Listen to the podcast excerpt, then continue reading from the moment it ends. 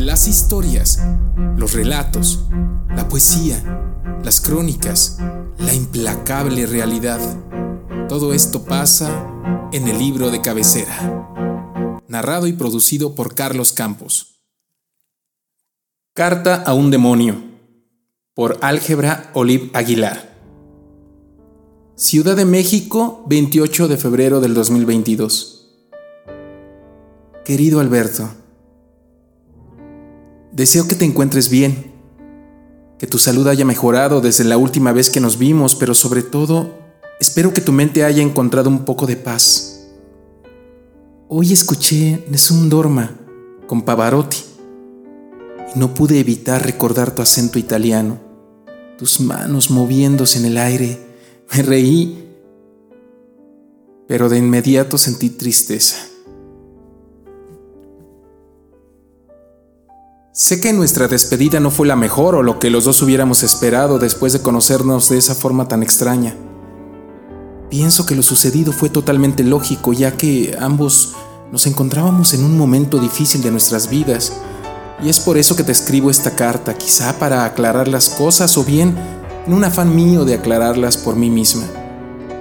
Recuerdo que cuando te vi, supe de inmediato que eras un hombre sensible, pero con mucho dolor interno uno inimaginable. Tenías ese daño irreversible que ambos compartimos. Supe también que no podría quitarme la coraza frente a ti y que, a decir verdad, eso sería lo mejor para ambos. Decidimos, en un aparente acuerdo silencioso, que trataríamos de conocernos y quizá en el futuro fuera posible mostrarnos tal cual éramos. Creo que fallamos en esa empresa. Tu tristeza y la mía no permitieron que pudiéramos acercarnos o al menos no de la manera que lo imaginamos. Recuerdo que me advertiste de tu locura y que a pesar de eso decidí citarme contigo. La soledad de esa tarde, el riesgo seductor y sobre todo la curiosidad de conocer a una persona con un pasado tan fuera de lo común y totalmente subversivo me convenció.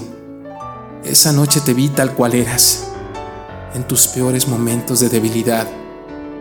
Fuimos una mezcla explosiva. ¿Recuerdas cómo nos sentimos ansiosos y lloramos mientras nos abrazábamos? Tu perro y tu gato no se nos despegaron. Te juro que nunca conocí animales más inteligentes. Agradezco que ellos estuvieran ahí, casi como si su propósito fuera cuidarnos de no enloquecer aún más, de no permitirnos saltar al vacío. Esa fue la noche más frágil y oscura que pasé con un hombre. Siempre estuve alerta, ansiando el sol de la mañana, pensando que no llegaría, pero sí lo hizo. Me despedí. Lo viste en mi mirada. Te vi ahí tendido con los ojos incrédulos, como si de pronto lo hubieras entendido y lo aceptaras sin molestarte. Sabías que quería irme lo más pronto posible, a pesar de que esa noche pudo haberse convertido en una vida, aunque fuera corta, de no haber sido porque ya he vivido demasiado y ahora estoy cansada. Me pediste paciencia y cuando me miraste, mientras te sentabas en la orilla de la cama, dijiste, gracias por venir. Quiero que sepas que esa mirada también me dolió. En secreto te agradecí también te vestiste y al final tomaste tu chamarra de entre la pila de ropa de tu único sillón. Revisaste el celular buscando algo con tus dedos y sonó esa canción que a partir de ese día te representa en mis recuerdos. Amor de hombre.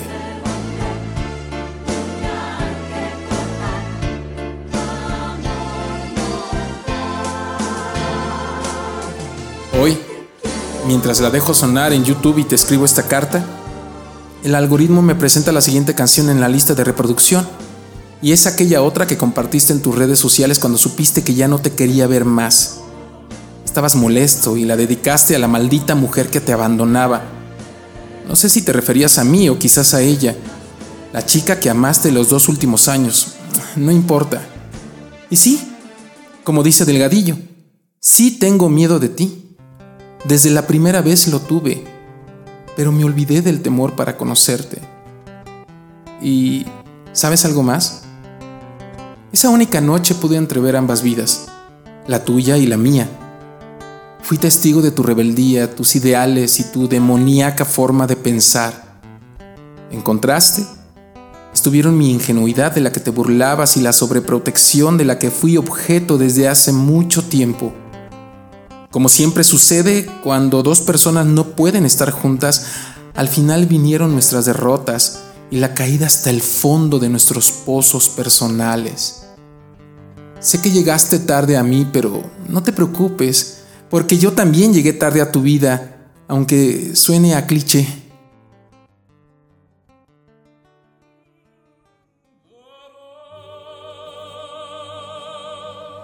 Quiero despedirme con la frase que me dejaste grabada en un mensaje días después.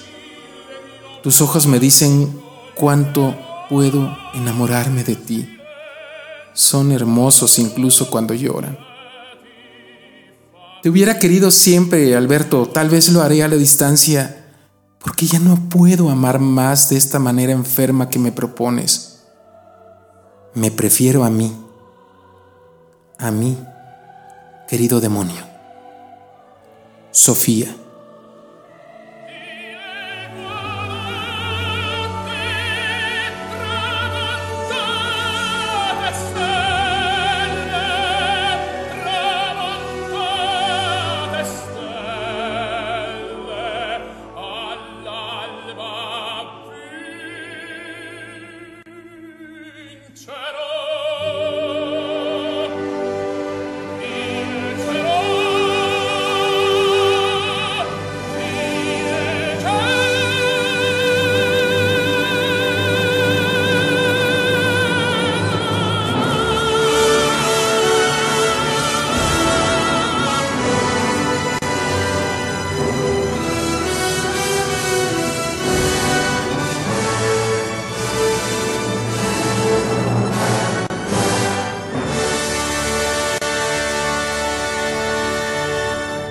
Esto fue El libro de cabecera, narrado y producido por Carlos Campos.